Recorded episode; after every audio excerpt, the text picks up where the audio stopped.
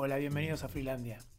Soy Damián Allende y en este episodio tuvimos una hermosa charla con Victoria Morete. Victoria es artista, docente, mamá y trabaja de manera independiente hace ya más de 20 años.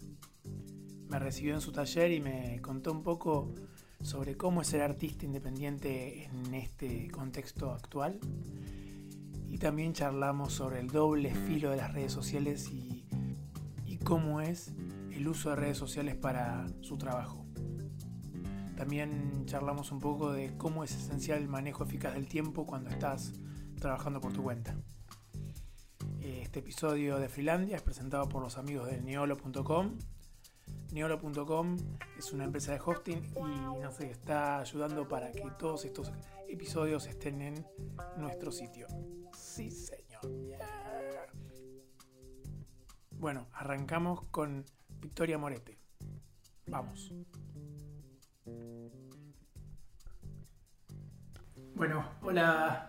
¿Cómo te digo? Victoria, Pichu, Vicky. Me conocen como Victoria, Vi Bueno. o Pichu. Ok, bueno, estamos con Victoria Morete, artista, freelance. Sí, así es. Así es.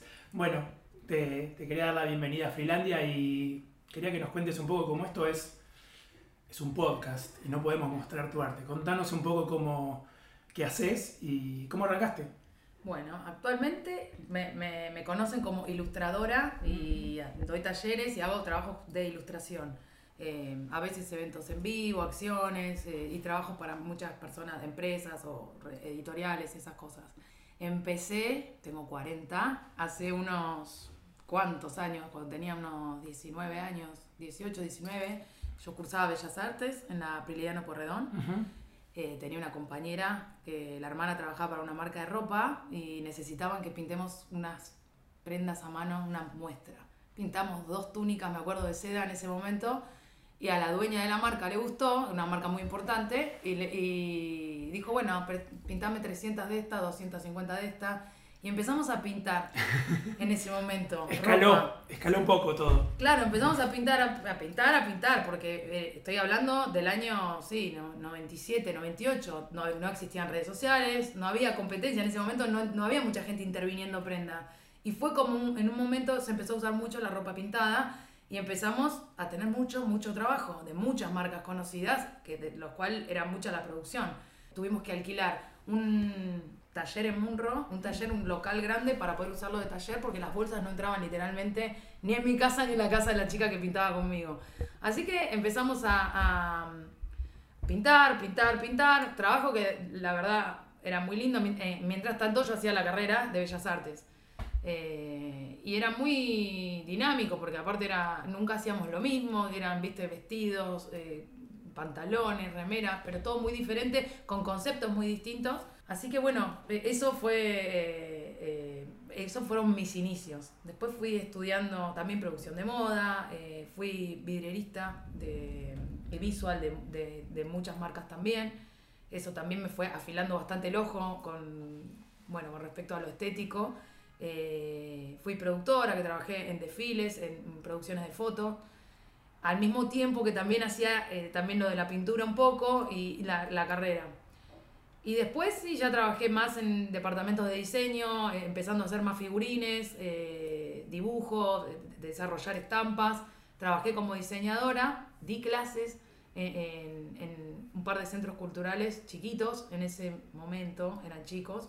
Eh, y después, bueno, a lo largo de, de los años, eh, uno va agarrando trabajos que a lo mejor le gustan, no le gustan tanto. Hoy por hoy, por suerte, eh, puedo hacer los trabajos que más me gusta hacer y sobre todo dar clases, que es lo que más disfruto, que tengo los talleres semanales regulares, tengo algunos workshops en el mes y bueno, eso lo disfruto mucho y también disfruto mucho dibujar para alguien que me lo me pide o me contrata. eh, no, todo, la verdad que es un trabajo que realmente para mí no es un trabajo, lo, lo, lo quiero muchísimo eh, porque es muy variado y me puedo dar algunos lujos de, de elegir cosas que de verdad me gustan, me siento muy libre porque la mayoría de los clientes me buscan no dándome una bajada muy concreta, sino buscando más que, que lo piense yo y, y eso es muy divertido y es muy, o sea, es muy satisfactorio para el artista también, eh, que, que- que te den esa libertad.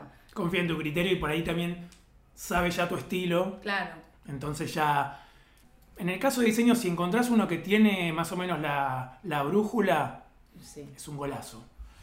es Y Vos decías de la, de la moda. Arrancaste pintando. Sí. ¿La moda te encontró a vos o vos empezaste por una cosa fortuita y ahí te fue guiando para armar figurines eh, y demás y, y- y toda, todo, todo ese mundo que, en el que entraste? En en el la estás? realidad creo que la moda me encontró a mí, porque yo estaba, yo me creía hippie en, en Bellas Artes, como nos creímos todos en algún momento a esos 17, 18 años. Yo vengo del FADER, Claro. vengo de un técnico artístico, Y así que te entiendo totalmente. perfecto, ¿no? perfectamente, porque encima tenemos la misma edad, Claro. entonces era los pies con pelo largo, El jardinero, suéter batín, bolsón, todo. o sea, todo, el pantalón, eh, eh, pata de elefante, todo. Eh, bueno, sí, el flaco espineta, eh, el mate en la facultad, venía de ahí hasta que me, me- me- me encuentro con esto de pintarme unas túnicas de seda que nunca había pintado más que alguna remerita de algodón para un amigo o para alguien que me lo pidió. Entonces ya era meterse a investigar con qué pintura pintar determinadas cosas, porque no todas las telas eran iguales. Y la moda me fue encontrando. Uno se, te vas encariñando, vas aprendiendo cosas, vas conociendo. Y bueno, llega un punto que te das cuenta que entendés un montón de, de- de algo que, que- que te fue llevando hasta ahí. Y tengo una consulta. Sí. Un día en la oficina, ¿cómo es para vos? Porque todos los días son diferentes. Vos dijiste, eh, vos tenés días de workshops, que son los fines de semana, Sí, las general. clases Sí. y el trabajo.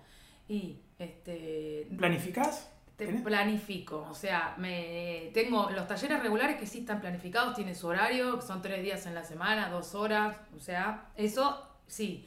Ahora, el resto no, porque a veces eh, tenés que hacer trabajos para vos o trabajos para alguien que te lo pidió, o, y entonces varía. O tenés reuniones, que no, por lo general eh, no son en, en- en el estudio, casa, Sí. digamos, eh, sino que tenés que ir a algún otro lado o tenés que ir a hacer algún trámite. Entonces no, no es que tengo un día en donde comienza una hora y termina otra. Lo único que sí está establecido son las clases, que eso es una rutina, pero después este, yo trato a veces de ponerme como rutina dos o tres horas al día, concentrarme en algo.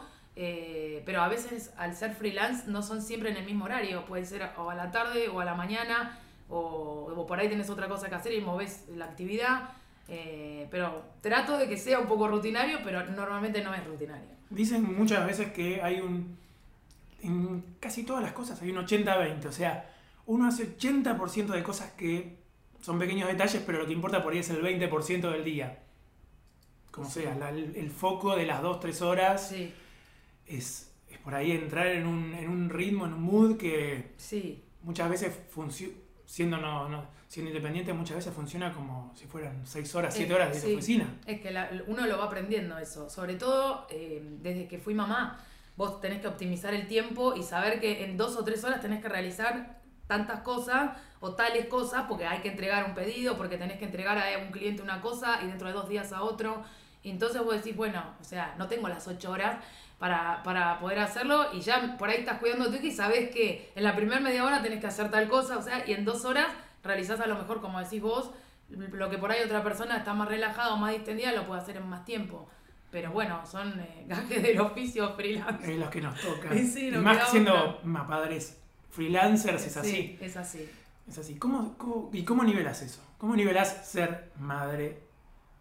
Porque ser soltero y freelancer, yo digo siempre que es como jugar a ser freelancer. O es jugar a jugar en modo fácil. Sí, Eh, sí, sí. jugar en modo fácil. Ah. Por ahí jugar en modo eh, difícil es ser, eh, ser eh, esposo. Sí. La palabra esposo es súper extraña, pero bueno, es la que se me ocurre ahora. tener a alguien al lado, tener- viviendo con un compañero, ser padre.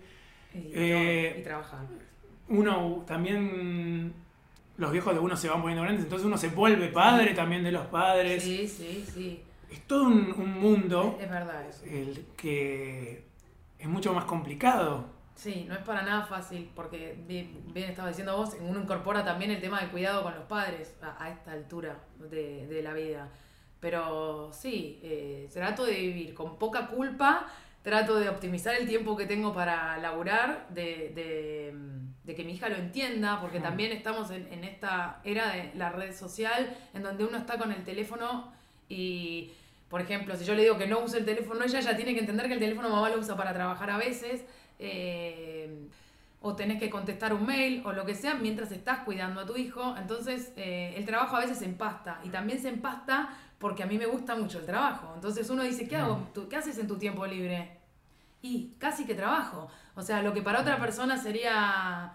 eh, ah, para mí el trabajo es parte de mi ocio también, porque me gusta mucho. Entonces, eso es difícil de comprender para alguien que no lo, no lo, no lo entiende así. Y al mismo tiempo, eh, uno no corta de trabajar, porque si no estoy haciendo eh, algo que me pidió un cliente, estoy haciendo algo que me gusta a mí, que por ahí es dibujar para mí, porque me da placer y porque no es parte del trabajo en ese momento, pero lo es otro, en otro momento. O quizás en el futuro, porque lo, lo que pasa muchas veces con, con los artistas es que no saben cortar. No. Y los momentos de descanso lo usan para dibujar o Claro. para diseñar y decís, no, o sea, tenemos ese defecto Sí, sí. que no, eh, que no saben cortar, no sabemos cortar. No, no sabemos. No, no, no Eh. sabemos y aparte no sé, sí, sí, llegás a cortar porque vos te lo pones en la cabeza y decís, bueno, listo, voy a cortar, voy a, voy a relajarme, voy a hacer otra cosa, no voy a pensar un rato esto. La cabeza te trabaja igual, ¿entendés? No cortás, literalmente, no. es que por ahí no estoy dibujando, pero estoy pensando, ah, podría hacer tal cosa, ya estás, eh, se te vienen ideas. Bueno, son los pros, los contras, tienen para mí más pro que contras, pero bueno, eh, es eso, que uno no descansa. No, es como la maternidad que tampoco descansás. Entonces, Es un trabajo, una vez me dijeron que la, la maternidad es un work in progress que no terminas de aprender nunca. Nunca. Tal cual, siempre. Es así. Supongo que es todo así, pero la diferencia es que no puedes renunciar o meterte en una oficina No, a trabajar. no. ya está. No, no puedes pedirte el día. No puedes, ah, no puedes perderte el día. No, tampoco, no. Eh, No podés llegar más tarde. No, no. Así que la maternidad sí, a veces se empasta un poco, pero. Te iba a decir eso, el, el tiempo de trabajo y el tiempo libre se entrecruzan todo el, todo el tiempo siendo, siendo independientes. Sí. Sí, y por placer también, ¿eh? O sea, no, no, no, no solo porque a lo mejor uno tiene poco tiempo para laburar, sino porque a uno le gusta. Entonces, de repente, viste que te- hiciste algún dibujo o algo y te salió algo raro, distinto, que te gustó y querés investigar y todo eso lo haces en tu tiempo libre y parte de un proceso creativo que a lo mejor después lo aplicás en algún trabajo. Pero es este... Es, es, eh, eh, bueno, son estas cosas que tenemos nosotros que, que vivimos del arte un poco. Que la creatividad no corta, no, no te avisa, eh, te sorprende todo el día, en diferentes momentos. eh, Te sorprende trabajando, como decía Sí. Picasso. O sea, no, no podés tampoco. siempre, ¿verdad? Es una frase re cierta esa. Es, es, Te eh, agarra y bueno, y, y lo peor que te pica, ¿no? Sí. Y decís, bueno, no, no, no puedes no hacer- puedo dejarlo pasar, No puedes hacerte el boludo. No, no, tenés que estar como. Ya, no querés aparte dejarlo pasar. Hace un tiempo yo creo que te lo dije por DM, cuando cambiaste tu estilo o cambiaste tu forma de hacer algunas cosas, dije, che, esto está buenísimo. Claro, pues por ahí es lo que te decía antes, por ahí ves que vas, vas encontrando algunas cosas eh, eh, que las puedes aplicar a lo que venías haciendo. Y viste que también todos vamos cambiando. Sí. Por ahí de repente eh, te entusiasmas con, con algo o trabajando una técnica unos meses. después la empezás a ensamblar con otra cosa. Después son procesos, sí, después, son, después lo ves dos años después y decís, mirá esto, nada que ver. O sea, también tiene mucho que ver con el estado de ánimo y lo que uno está viviendo en ese momento. Eh, ¿Por qué eh, usaste esos colores? ¿Por qué la línea es así? ¿Por qué hice tal cosa? Eh, pero bueno, sí, a medida también que uno va trabajando, la impronta la tenés, por más de que vayas cambiando técnicas, cosas, la gente te reconoce también un poco porque un poco te conoce más allá del paso de, de- de las diferentes etapas. Eh, que eso está bueno.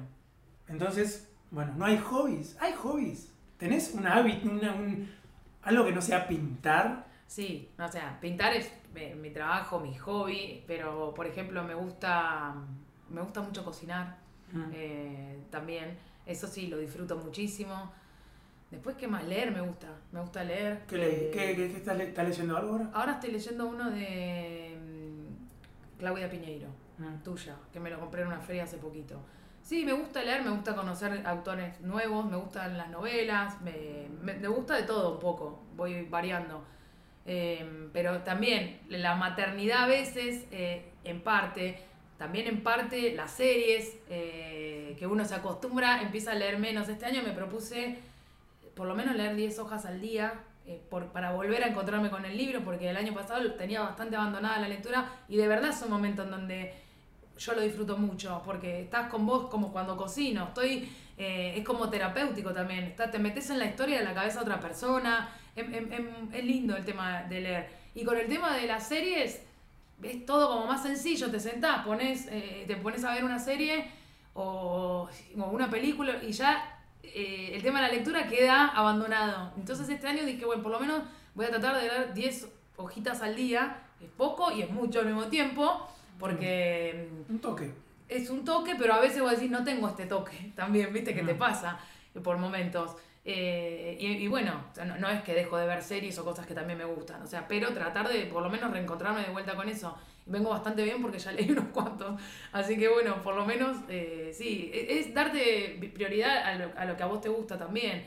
Eh, decir, bueno, no, pará, si esto me gusta, hagámoslo, aunque sea un ratito al día, porque te hace bien a vos, tenés mejor ánimo, estás disfrutando una actividad que no es pintar o trabajar también, que es otra cosa. Descansar las, descansar las manos un toque Sí. Eh, y quizás eso. Eh, sí, la cabeza, ¿viste? Dejarte llevar en una historia que no es la tuya a veces, ¿viste? A veces hay que dejarse llevar porque si no, en realidad lo que pasa muchas veces siendo independiente, no solo siendo artista, siendo independiente es que es, estás en mil cosas a la vez. Sí. Estás preso del, preso del multitasking. Sí.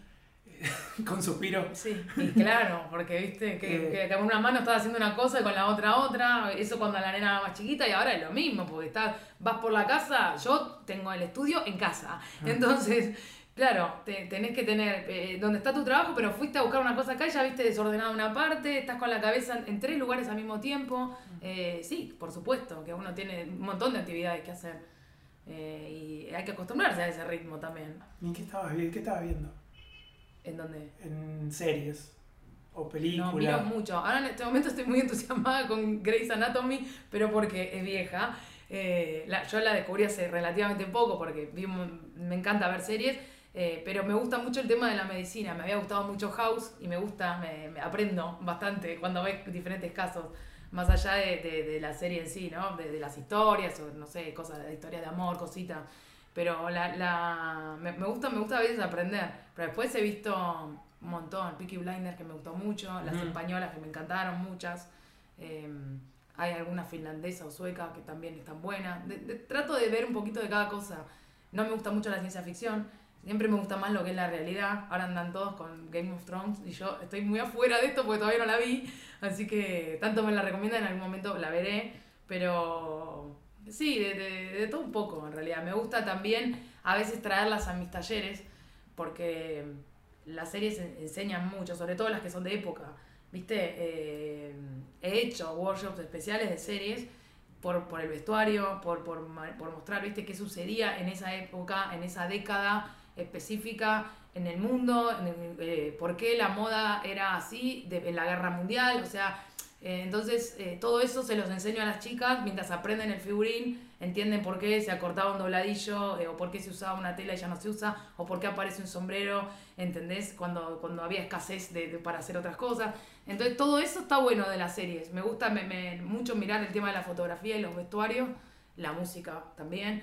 Y la, muchas veces las traigo acá, que, que por supuesto les enseño herramientas para dibujar, aprenden, pero también conversamos mucho sobre, sobre, sobre este tema social que sucedía en ese contexto que, que, la serie te lleva, ¿viste? En los años 20, 30, 40, qué era lo que estaba pasando, o en España, o no sé, en Inglaterra, ¿por qué? se usaba eso, pues todo tiene un porqué. Y la moda me atrajo mucho desde ese lugar también. Y esa época que es espectacular, además, de, no sé, desde final del siglo XIX al 30 es una época mega dorada entre sí, hablar.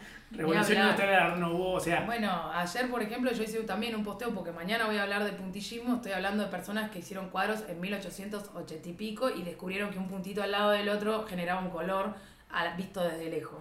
Para nosotros es muy sencillo esto. Sí, lo vi en tu Instagram. Claro, está todo muy fácil para nosotros. Al alcance de la mano tenemos un teléfono, sabemos lo que es un círculo cromático, pero hubo un montón de gente que laburó para que nosotros tengamos esto así hoy.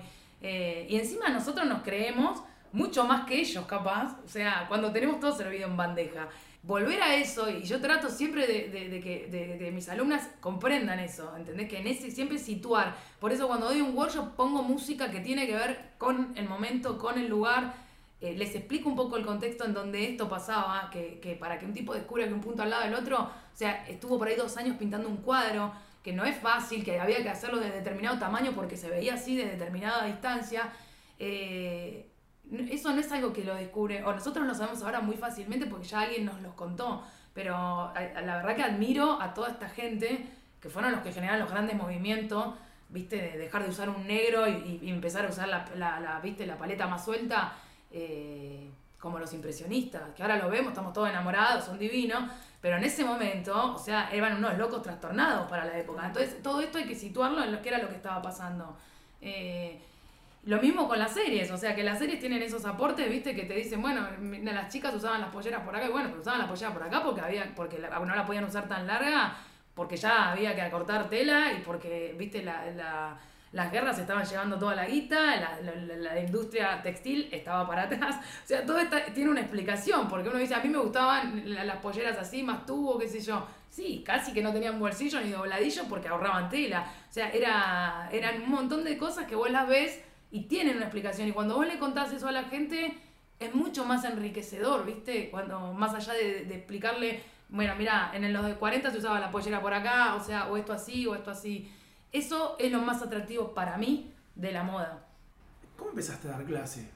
No, o sea, eh, yo me formé en Bellas Artes y entonces te enseñan, o sea, o uno está preparado como para salgo de acá y tengo lo único que me queda es dar clase, porque viste, cuando estudias Bellas Artes no tenés un abanico de opciones. Mm. Eh, de hecho, la, eh, viste, muchos padres no estaban de acuerdo con compañeros míos a lo mejor o con chicos que a lo mejor directamente no pudieron hacer la carrera porque el papá los mandaba a hacer algo que, que les dé plata el día de mañana.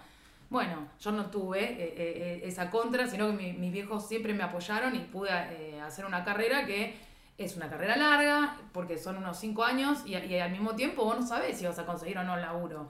¿Viste? Y tampoco sabés si podés ser docente, porque la docencia es algo, es muy especial. No, no cualquiera puede dar clase. Hay gente que a lo mejor no le gusta y hay gente que, que no sirve, a lo mejor, ¿viste? Eh, yo me siento muy cómoda dando clase y, lo disfruto muchísimo. Y, pero mucho disfruto ver el avance de, de mis alumnas. Tengo alumnas de hace más de dos o tres años entonces, ver lo que era el primer dibujo y ver eh, ahora o, que hayan descubierto su impronta, que es lo más difícil de encontrar, eh, acompañarlas en ese proceso es hermoso. Uno lo va descubriendo, o sea, a medida cuando vas dando las primeras clases, sentís que hay algo que, un bichito que, te picó, que de verdad decís, esto me gusta, o sea, esto es lo mío. Y es hermoso, la verdad que es, es lindo.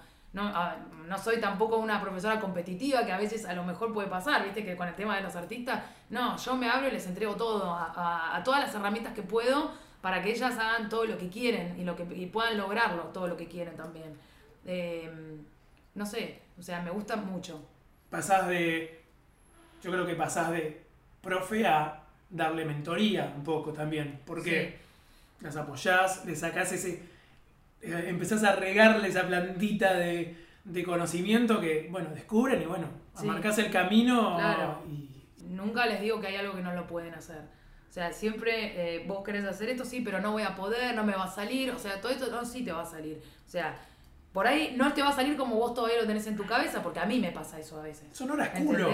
Dibujar no son horas culo. Para mí son eh, las denominadas horas culo de, bueno, ¿Esto va a salir o va a salir? Sí, y aparte hay veces que vos tenés algo en la cabeza que cuando lo llevas al papel o, viste o a la compu en donde estás laburando, es muy difícil eh, hacer una bajada tal cual la que vos tenés acá en la cabeza. Te frustra, tenés un montón de procesos que, que, no están buenos a veces para llegar a un resultado. Eso trato de trabajarlo bastante con ellas, eh, pero siempre se puede hacer. O sea, yo trato de darle todas las herramientas que puedo para que puedan lograrlo y, y que además se sientan seguras en el proceso, porque también es muy fácil, viste, eh, caerte. Eh, eso lo sé por experiencia propia, por haber laburado siempre de manera freelance, que te caes 200, tenés que pagarte 202, 201, ¿entendés? Para, para, para, para y, es difícil a veces pararte, ¿viste? Porque, porque la, la, frustración, un día te sentís, uno lo vive a veces también en las redes que, que son tan mentirosas o muy sinceras muchas veces, te dicen genio un día y al día siguiente este, eh, por ahí no, no, tenés los me gustas, ¿entendés? Que hay gente que le puede afectar eso. Mm. Eh, hay que buscar un equilibrio también mental con esas cosas, que saber que eso no es la realidad o que si algo no te salió tan bien, bueno, mañana va a salir mejor, pero hay mucha gente que en ese pasito quedó y se quedó por ahí 10 meses eh, y es difícil pararte de ahí. Y uno tiene que seguir laburando, pues tenés que, viste, laburar, tenés que seguir viviendo es eh, un proceso que muy difícil de llevar eh, por, cuando uno pone su cabeza en el trabajo, porque ya te digo, vos no cobrás del 1 al 5, o sea, vos tenés que salir a buscar tu, tu, tu plata eh, y tenés que saber pararte, no, es algo que es así como lo digo, no... No, no, no, es... Son masazos a veces, o cuando hay un laburo que vos lo presentás y te no, te, no le gustó o lo que sea, y, y de acá, viste, o sea, es luchar contra... Y a mí sí me gustó, pero si al otro no y, y, hay muchas veces por ahí no te, han hecho sentir que, que, o que no servís, pues puede pasar, porque la gente no tiene tacto a veces para decirte las cosas.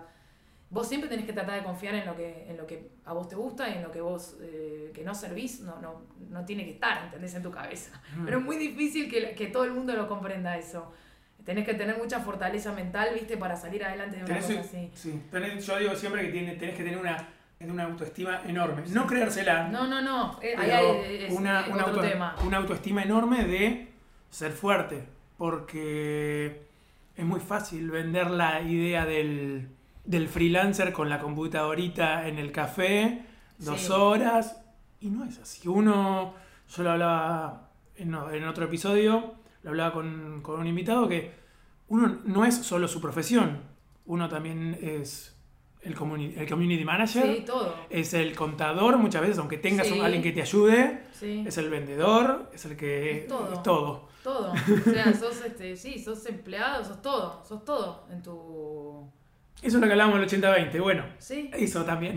Es así, porque aparte, claro, o sea, más con el asunto de, Instagram, por ejemplo, hoy en día, que es como una virera tan importante para todos nosotros, eh, porque de ahí entran muchos trabajos muchas veces, entonces vos tenés que mantener como la cuenta armónica, estética, la brilla, eh, todo un laburo, o sea, eh, que, que, que, lo hace en una empresa un community manager por ahí, pero vos sos todo.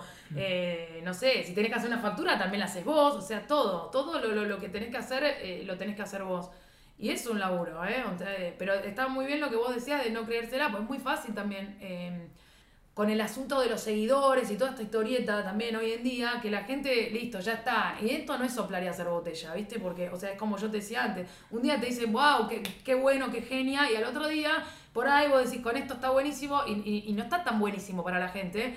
Y eso te puede tirar abajo el ego, o sea, o la autoestima, como decís vos, y es muy fácil, eh, hay que encontrar un equilibrio y saber que no sos nada, sino que estás haciendo lo que te gusta y está buenísimo que la gente lo disfrute, pero no, son más que eso, ¿entendés? Mm. O sea, y es muy, y es, eh, para muchas personas es complicado, más con todo lo que se ve hoy en día, como decías vos. Es fácil vender una imagen y que la gente piense eh, cualquier cosa o cualquier mentira, ¿viste? Que vos en dos horas resolvés tu vida y, y, no. Tenés una, una cuenta importante, yo la verdad que no, no, no entro en Instagram porque no, bueno, o sea, para mí es mi, es mi manera de laburar. Es tu, es tu tarjeta de este, presentación. Sí, sí, porque la gente cuando quiere, claro, quiere ver los laburos y, y, con su, y te mira ahí, viste, lo que vos haces, este, te buscan mucho por ahí también.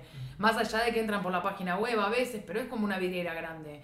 Grande para todo. ¿Para qué? Para las cosas buenas y para las cosas malas. Porque la gente ahí ve, o sea, eh, si vos haces una cosa o publicás una foto no tan buena, ¿entendés? Como a esa hora también muy fácil hacer una foto cualquiera, total cualquiera te va a poner me gusta cualquiera. Y yo eso, lo, la verdad que es un laburo que lo hago con mucho respeto. Yo de verdad no subo cualquier foto, por respeto a la gente que sigue mi trabajo y que me acompaña todos los días viendo lo que yo hago y te pone un me gusta, una palabra de aliento o, o, lo mira simplemente. Para mí, mi respeto también está porque como es una es mi cuenta personal, pero al mismo tiempo en la comercial, pues yo laburo con ella, eh, mi manera de devolverles a veces es que la foto sea buena. O sea, yo no, no, subo cualquier cosa tampoco. Eh, me parece una falta de respeto. O sea, eh, yo trato de que lo que les ofrezco siempre sea algo bueno para que ellos vean, alguna enseñanza o algo que desde mi lugar yo pueda aportar.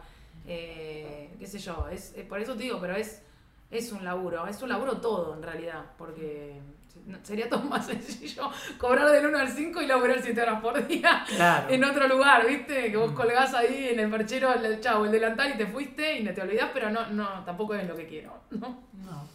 Y mm, cerrando con esto de, de Instagram. Sí vos das algo que pensás que es de calidad, pero también es algo que sale de vos. Sí. Mm, noto eso. y, eso es lo que este realmente estoy, lo que quiero valorar y remarcar. Sí. Me parece que vos apelás a eso, a, bueno, esto sale de mí, ya sea algo de trabajo, eh, Nina. Sí, sí, sí, sí. O un corazón verde, o sea. Claro yo, eh, Mi cuenta, como te decía antes, es mi cuenta personal y mi cuenta comercial. Yo no tengo dos cuentas distintas como algunas personas que tienen la del laburo, digamos, y la personal. Yo la tengo ensamblada, es la misma. Entonces, todo lo que sale en mi cuenta son eh, mis ideales, mis convicciones, lo que consumo. Yo no voy a mostrar un producto que me den a lo mejor por un canje o lo que sea, que yo la verdad no lo voy a consumir, lo digo. Mm. O sea, todo lo que yo muestro es algo que de verdad lo consumo, lo uso y lo recomiendo probablemente. Todo lo que muestro es real, trato de ser lo más auténtico posible y es lo que la gente también ve mucho y me lo dice. Es de las cosas que más me dicen, que sobre todo mis alumnas, por ejemplo, que me ven toda la semana, también ven y, y eso me lo dicen siempre, vos sos lo que mostrás. Y sí, no quiero despegarme de ahí. Y la gente lo percibe, ¿eh? Todo lo que yo escribo, los posteos que hago en donde cuento cosas, es así, o sea, es lo que, lo que soy. No miento, no, no, pero trato de que siempre sea la, imagen de buena calidad, o sea, por respeto a la gente que lo está viendo, lo está leyendo, está bueno que la imagen esté buena, me tomo trabajo para hacer una foto, no la saco así nomás, no, para mí no es algo liviano, porque es, el público que, que, a mí me está leyendo o que a mí me está viendo, o sea, y, no te digo, me debo a mi público, pero yo le, digamos, le, le devuelvo con, siempre con con buenas imágenes y, contándole un poco más de a lo mejor de, lo que yo pienso o de lo que me gusta, pero siempre soy 100% yo, en todo lo que posteo, siempre. Y hablando justamente de ideales y lo que pensás, el 28 de mayo. Sí. Nuevamente se puede presentar, o sea, se presenta el proyecto sí. Eh, eh, para el aborto legal. Para el aborto legal, seguro y gratuito. Sí. ¿Qué, esperanza tenés? que salga. La esperanza esa. no, o sea, yo sé que va a salir, esperemos sea que sea ley. Este, que sea ley ahora, digamos, esperemos que no tengamos que esperar y volver a presentar. Eh, pero sí, seguramente el 28 vamos a estar eh, haciendo fuerza en la plaza eh, y no bajando los brazos porque es algo que tiene que salir porque, porque sí, porque soy mujer, porque no lo merecemos, porque porque, no, no, porque es así, porque no entiendo por qué no es así todavía, siendo una realidad eh, tan contundente que hay en el país, en el mundo. No hay que, para mí no es algo que se tenga que ocultar, que tenga que ser clandestino. O sea, y no, esto no tiene que ver con que si yo lo haría o no lo haría, esas son decisiones que a mí no me interesa saber de la gente, ni, ni la gente tiene que saber la mía. O sea, pero sí tiene que ser legal, seguro y gratuito para cualquier mujer que lo quiera hacer sea cual sea el motivo por el que quedó embarazada, eh, porque yo no estoy en la cabeza de nadie y, ya digo, no, no, esto no convierte a que yo esté a favor o en contra de esto, es una realidad que sucede y, la discusión es, ¿es legal o es clandestino? No hay otra discusión acá. Entonces, eh, yo quiero que sea legal, porque me gustaría que si mi hija tiene que atravesar ese proceso, lo atraviese de una manera segura y con gente que se lo va a hacer de manera segura, que no pierda su vida en eso. O sea, ojalá no tenga que atravesarlo, pero si lo tiene que atravesar, que sea de la mejor forma. Ya sea contención de todo tipo, médica, psicológica, es eh, reforzar la educación, eh, conversar mucho con los chicos y, que, bueno, esto sea legal, sea legal, sea ley, y yo estoy segura que lo va a hacer y vamos a hacer fuerza para que sea este año. Así que el 28 ahí estaremos todos de verde. Y hablabas un poco de que tu nena tenga oportunidades cuando sea grande. Sí. ¿Cómo la ves a ella y cómo te ves vos cuando ella sea grande? Y yo voy a tratar de que mi hija sea eh, tan libre como lo fui yo. O sea, eh, de hecho, no soy quien para que no sea libre. Entonces voy a, voy a luchar porque nadie le haga creer otra cosa, sino que ella elija realmente lo que le haga feliz, que haga lo que quiera. Y sí, tratar un poco de Hoy en día incluso trato de enfrentarla a veces con determinadas cosas, que a veces uno dice, tengo miedo de internet, que a ver lo que ven, viste, que, que ya tan chiquitos por ahí agarran y se ponen a ver cualquier cosa, y en realidad yo trato de, que ella sea libre ya desde, desde hoy con esas cosas eh, y que sepa que mamá, cualquier cosa que ve que le asusta, recurra a mamá, por ejemplo, es muy chiquita todavía, pero no prohibirle, no lo ves.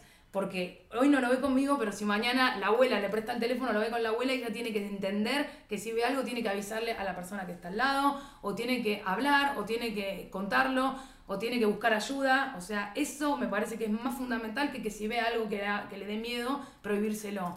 Yo creo que no quiero llegar a prohibirle nada, no, no, no, no debería yo prohibirle nada.